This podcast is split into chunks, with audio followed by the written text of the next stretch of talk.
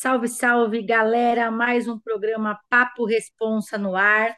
Eu e minha parceira Catarina Cesarino, eu aqui, Karine Vieira, estamos aqui em mais um dia, trazendo mais um convidado aqui super bacana para trocar um papo com vocês e falar um pouquinho da experiência deles. Aqui, como sempre, nosso objetivo no Papo Responsa é dividir histórias, é trazer conhecimento, histórias histórias e transformam vidas. Cat, bora lá? Vamos lá, pessoal. Salve, salve. Aqui é Catarina, junto com minha amiga e parceira Karine, e mais um Papo Responsa. E hoje a gente tem o Wellington Monteiro, que vai contar um pouquinho da história dele, das dificuldades, dos desafios que é ser uma pessoa egressa do sistema prisional e como tem sido aí para superar esses obstáculos e, e vencer. Wellington, seja bem-vindo. Oi, gente, obrigado pelo espaço. Uma, é, fico agradecido aí pelo espaço, a gente poder estar tá, tá falando um pouco da nossa vida, um pouco do que a gente a gente passou dentro daquele lugar e, e as dificuldades, as lutas que a gente vem passando depois que a gente sai, né? Porque a gente deixa de ser um egresso, às vezes a gente acha que vai ser de uma forma e é totalmente diferente daquilo que a gente imagina quando a gente está lá dentro, né? Mas a gente é guerreiro, a gente pode baixar a cabeça, a gente não pode parar de lutar nem de persistir devido uma ou duas, três portas que se fecha para a gente, porque é o que o sistema quer, é o que o sistema quer, né? Que a gente desista, que a gente volte a fazer as coisas erradas e para a gente voltar para aquele lugar e, e, ser notícia na boca do Datena, ser notícia na boca desses apresentadores de televisão aí, de policial, dizendo que a reincidência só aumenta, né? E a gente está aí lutando cada dia mais para poder ter o nosso espaço aí de, de, de ser um trabalhador, de estar tá buscando nosso pão de cada dia, de cabeça erguida e de uma forma justa e correta, né? Não uma forma errada, né? Eu eu fui eu fui preso no ano de 2005. Eu infelizmente eu fui preso forjado, né? Fui preso forjado em dois crimes que eu não cometi, né? Dois crimes de sequestro Passei 15 anos dentro daquele lugar, andei em cinco penitenciárias, andei em três colônias, saí no ano de 2020, né? E aí eu comecei a minha luta aqui fora para poder arrumar um emprego, né? Comecei a trabalhar com reciclagem, foi o meu primeiro passo. E aí um dia um amigo meu me indicou para mim poder trabalhar no Uber.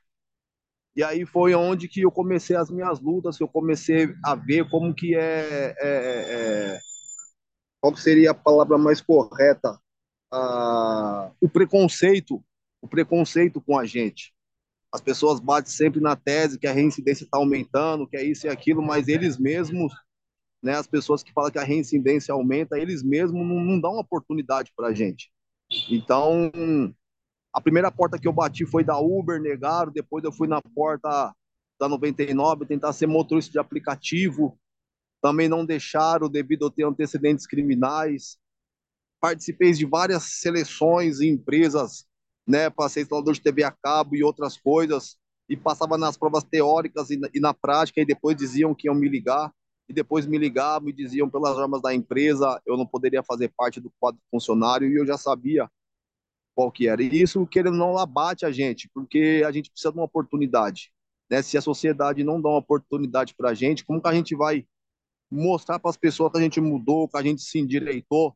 A gente somos pais de família, a gente não é porque a gente errou ou isso ou aquilo que as pessoas não têm que dar uma oportunidade. As pessoas, todo mundo merece oportunidade, né? Seja lá que tipo de crime que cometeu, as pessoas têm que dar uma oportunidade para que a pessoa siga de novo é, é, é, é, íntegro é, no meio da sociedade. Eu fiquei quase três, quatro meses aí correndo atrás de emprego, fazendo um bico aqui, bico ali, mas emprego mesmo assim de carteira registrada, CLT, para gente que é egresso é, é difícil.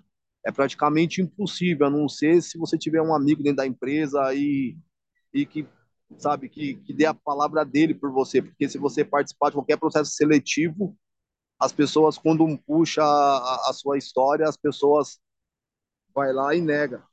né? Mas como a gente já passou por diversas lutas, a gente já passou por diversas coisas piores, não vai ser isso que vai desanimar a gente, não vai ser isso que vai deixar de, de, de a gente acreditar, de a gente lutar, de a gente de buscar o nosso dia a dia, a gente é guerreiro. A gente conseguiu vencer aquele lugar, não vai ser esse lugar aqui fora, o campo aberto, que vai é, desanimar e nem vai fazer a gente, a gente desistir, não. O que me deixa mais triste de verdade é que a gente tem uns parceiros que infelizmente não tem a mesma frieza e não tem a mesma tranquilidade que a gente, né? Eu entendo, né? Tem uns parceiros aí que tem mulher, tem filho, paga aluguel, graças a Deus meu filho já é grande, eu não pago aluguel nem isso nem aquilo. E quando eu passei por essas lutas, eu fiquei pensando, falei, Jesus, já pensou se tivesse que pagar aluguel, tivesse criança pequena, mulher, pô, você vai numa porta, você vai em outra, você vai em outra, você vai em outra, é, acaba acontecendo que muitos parceiros acabam, acabam botando para a vida errada, acaba se deparando de novo aí dentro da penitenciária. E isso não é o que a gente quer, né? Nem para mim, nem para aqueles que estão saindo. Não é verdade?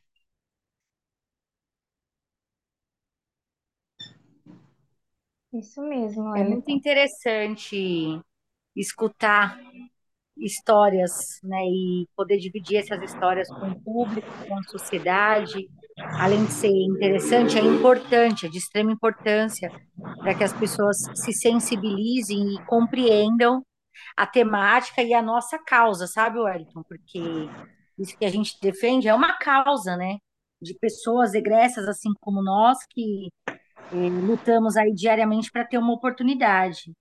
E tem dois pontos importantes na sua história que eu queria trazer aqui para a nossa discussão. O primeiro ponto é que você foi preso forjado. Então, muitas vezes é difícil você falar para a sociedade, falar para as pessoas que existem sim pessoas que estão ali dentro do cárcere inocentemente e que demoram anos, né, para provar sua inocência, ou muitas vezes nem consegue prová-la, assim como foi seu caso, cumprindo uma pena na qual não era cabível para você cumprir.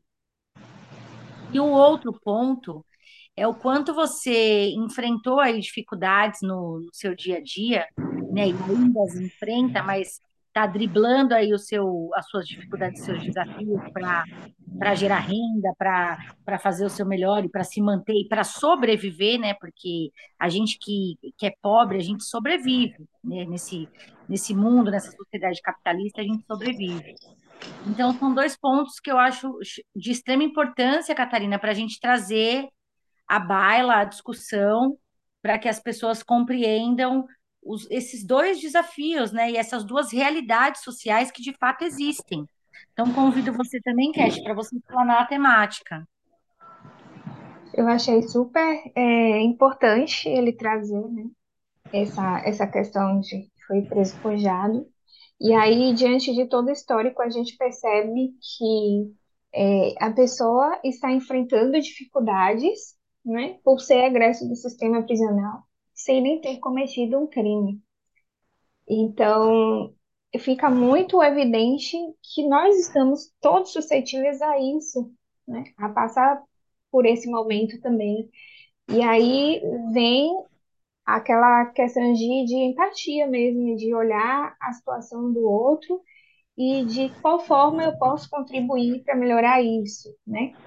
É, não deixa de ser um egresso, porque passou pelo sistema prisional, viveu a realidade do cárcere, sabe como é que funciona a coisa lá dentro, mesmo tendo sido é, inocentemente né, condenado, ficou 15 anos dentro do cárcere, e, e aí sai para tentar reconstruir a vida e não encontra as oportunidades que, que deveria encontrar, é, independente de ter cometido ou não o crime. Só fazendo um adendo aqui no nosso, no nosso diálogo, acho que é importante a gente é, também aqui deixar frisado que, infelizmente, nós vivemos numa sociedade classista que também, além de ser classista, aponta cores, né? Então, é, o Wellington é um cara negro, o Wellington é um cara da periferia, da comunidade, que não estava envolvido no mundo do crime, teve sim os seus irmãos que na ocasião tinham envolvimento, e eu digo aqui na, na ocasião tinham porque alguns dos irmãos do Wellington são nossos assistidos hoje no Responsa. Mas ele não estava envolvido na criminalidade. Ele já era um cara trabalhador, mas que por ser morador da comunidade e por ser um cara negro, sofreu sendo forjado e indo para o cárcere. Então, é importante a gente trazer aqui para nossa discussão também que dentro do cárcere existem pessoas com classe e cor denominada. Uhum. A sua grande maioria tem, cor, tem classe e cor denominada. Então, a gente não pode deixar de trazer isso para o nosso discurso. Pode Isso, continuar. isso é até uma, uma pesquisa que foi feita, né, pela Infopem, e em todos os anos que são feitas essas pesquisas, a gente tem o dado de que a maioria das pessoas que compõem o sistema prisional são majoritariamente jovens negros. Então, a gente vê que é, o, o próprio sistema, como a Karen falou, ele é classista e ele é racista, porque ele já criou o estigma de quem é o criminoso, né? Aquele estigma de quem é a pessoa que comete crime. É, que, que, que padrão, né? É, ela, ela precisa ser uma pessoa negra de periferia. Pronto. E, e aí a gente nem se importa com mais nada. Não quer saber se estuda, se trabalha. Ele tendo esses padrões, ele já entra nesse rol de estigma de criminoso. Ele já é um cara que ele já está ali apontado. Então, é, é algo que a gente já discute há um tempinho, né, Karine? Inclusive, a gente até fala sobre isso no, no capítulo do livro, mas é importante sempre reforçar para a gente tentar quebrar esses estigmas que existem sobre essas pessoas, de que o criminoso ele vai ser sempre criminoso, de que toda pessoa negra é uma criminosa, de que toda pessoa da periferia comete crime ou está envolvida com algum tipo de, de situação criminosa. E assim vai.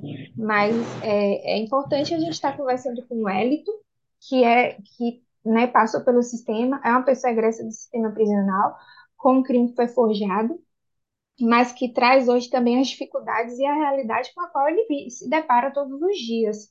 Então, o Wellington é, é super pertinente toda essa fala, né? A forma como você aborda e a gente percebe de fato, né, que que existe todo um prejuízo aí, mas que você é um cara que está correndo atrás, assim como muitas outras pessoas que a gente acolhe e, e acompanha no Instituto Responsa.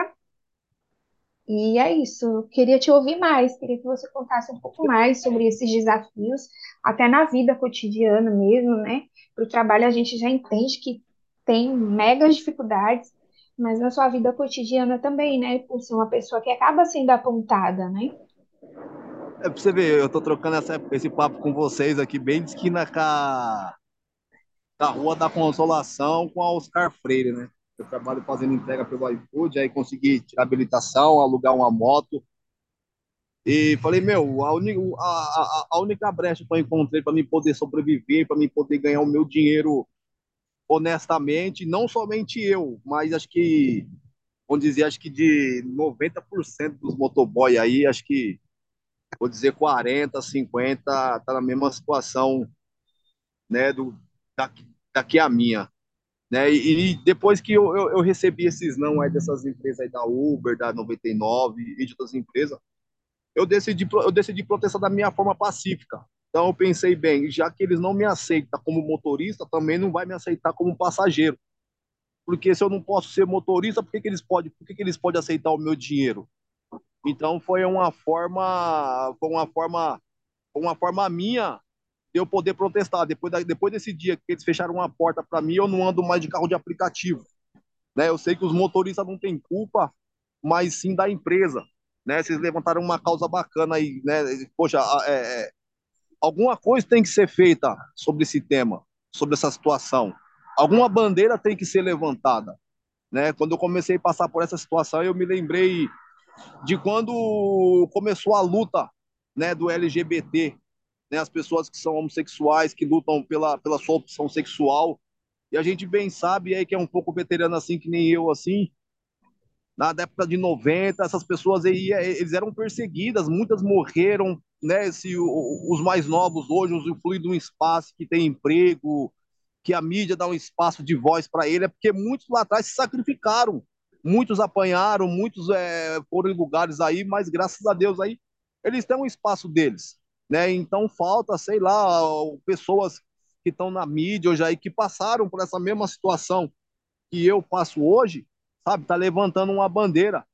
Eu lembro que em 2000 e 2007 para 2008 eu mandei uma carta pro STJ, pro ST, é pro STJ não, pro Conselho Nacional de Justiça, né? É uma carta de quase 12 folhas falando para eles que eles tinham que fazer alguma coisa e tal. Eu coloquei até um, um modo de lei, né, de cada, de cada empresa que tivesse no seu quadro de funcionário aí 5% de ex-presidiário, é, diminuiria o imposto, pagaria o imposto. Resumindo, a minha parte eu fiz, mas nem sei se a minha carta chegou no destinário, chegou no local que era que era para é, é, é para ser chegado, né? Então, alguém tem que fazer. A gente não pode, sabe, se abater, essa bandeira tem que ser levantada.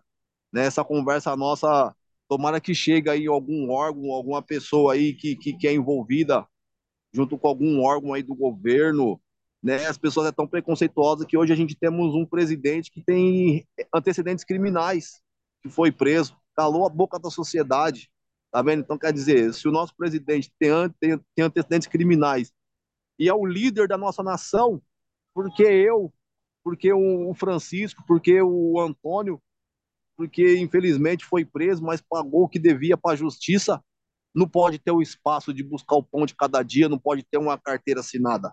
Isso daí é preconceito. As pessoas batem tanto no preconceito do negro, do homossexualismo, mas a partir do momento que você fecha as portas para uma pessoa que é ex-presidiário, isso daí é preconceito também, não tem outra palavra. É o quê?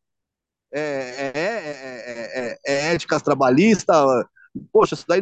O que me deixou mais indignado, eu peguei, eu tenho até o nome do vereador. É, eu estou esperando a próxima eleição que eu vou lançar o nome dele na Medina.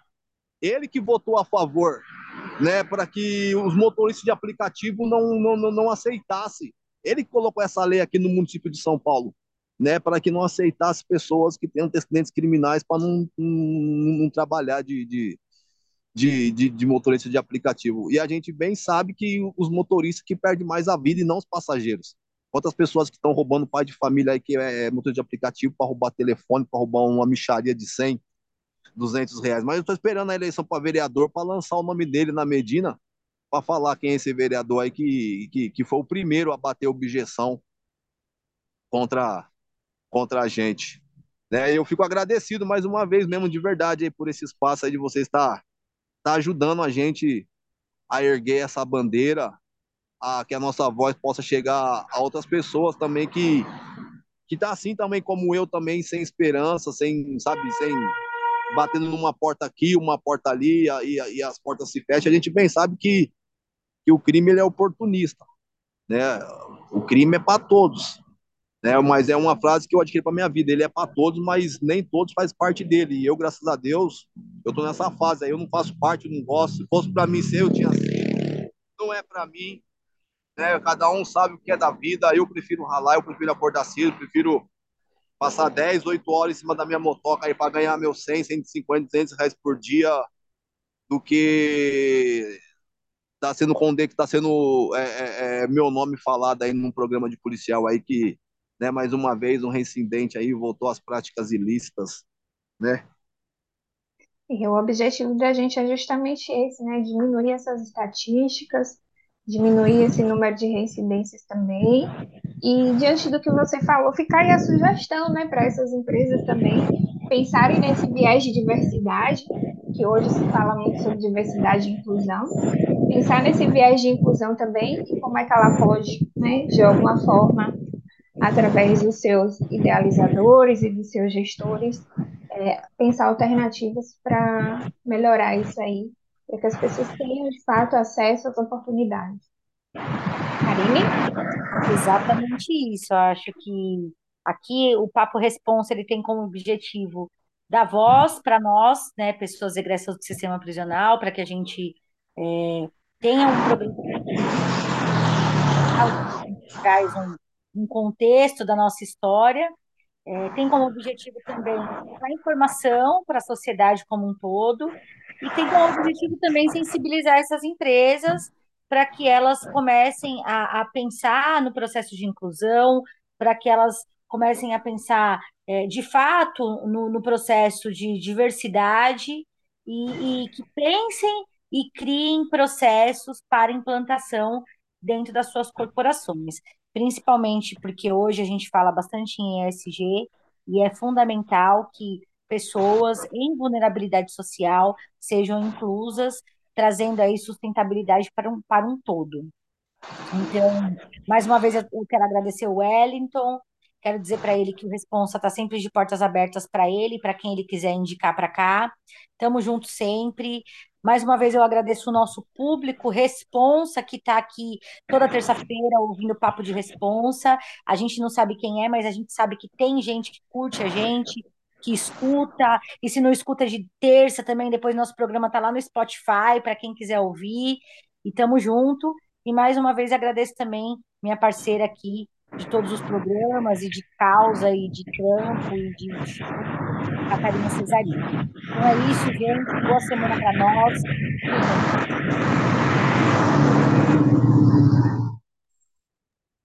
Pessoal, obrigada por nos ouvir, né? Por, por escutar aí as histórias que a gente vem compartilhando. Até o próximo programa. Wellington, obrigada aí por você trazer sua fala tão pertinente, tão importante, e por dedicar esse tempinho seu aí. Você está no meio do trampo, mas é, conseguiu um tempinho para poder conversar com a gente. Então, mais uma vez, obrigada. E o Responsa de portas abertas, né? Como a Karine falou, para pessoas que queiram conhecer, que queiram ouvir a história da Karine, que é a pessoa que idealizou esse projeto e que hoje é o projeto da vida de outras pessoas também, através da história dela. É, tudo isso aconteceu. Então, a gente está aqui de braços abertos para acolher e para orientar e para auxiliar e para falar sobre inclusão, sobre diversidade, sobre pessoas egresas, propagar a temática e estamos juntos. Eu que agradeço mais uma vez aí a Karina, a você, Catarina, pelo espaço de voz, pelo espaço de a gente poder falar um pouco da nossa história, um pouco da nossa luta, né? E o recado que eu deixo aí para os parceiros aí que alcançam sua liberdade, alcançam da liberdade aí.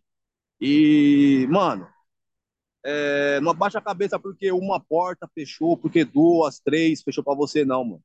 Entendeu? Você já é um guerreiro, você venceu aquela caminhada lá atrás, lá. Entendeu? Persiste, não desiste, entendeu, mano? É, espera aí que daqui a pouco aí vai aparecer uma coisa boa para você, entendeu? Igual apareceu para mim, entendeu, mano? Só não volta pro crime, só não volta fazer bagulho errado, entendeu? Que a, a melhor coisa que tem, mano, é a gente calar a boca da sociedade é a gente sair fora, a gente contrariar as estatísticas, como diz o Mano Brown. Né? A gente contrariar as estatísticas, a gente contrariar aquele vizinho fofoqueiro, a gente contrariar o seu Zé que fala que daqui dois, três meses vai voltar, entendeu? Não tem nada melhor do que você contrariar essas pessoas que, que não apostam em nós. Primeiramente, a gente mesmo tem que apostar na gente, a, mesmo, a gente mesmo tem que apostar no nosso potencial, porque se a gente não apostar no nosso potencial, não apostar no nosso no nosso caráter, né, as pessoas também não vão acreditar, né? Então, fico aqui já desde já o meu agradecimento, meu abraço, meu apoio a vocês. Precisar de mim para alguma caminhada, alguma situação, vocês têm meu número, podem encostar. A gente fecha juntão. Tá bom, minhas amigas? Forte abraço para todos e tamo junto. Tamo junto. Salve, salve, galera Responsa. Estamos aqui encerrando mais um Papo Responsa. Eu e Catarina Cesarino, hoje junto com o Wellington trazendo um papo muito bacana aí para vocês. É nós, boa semana. Tchau, tchau, pessoal. Até a próxima.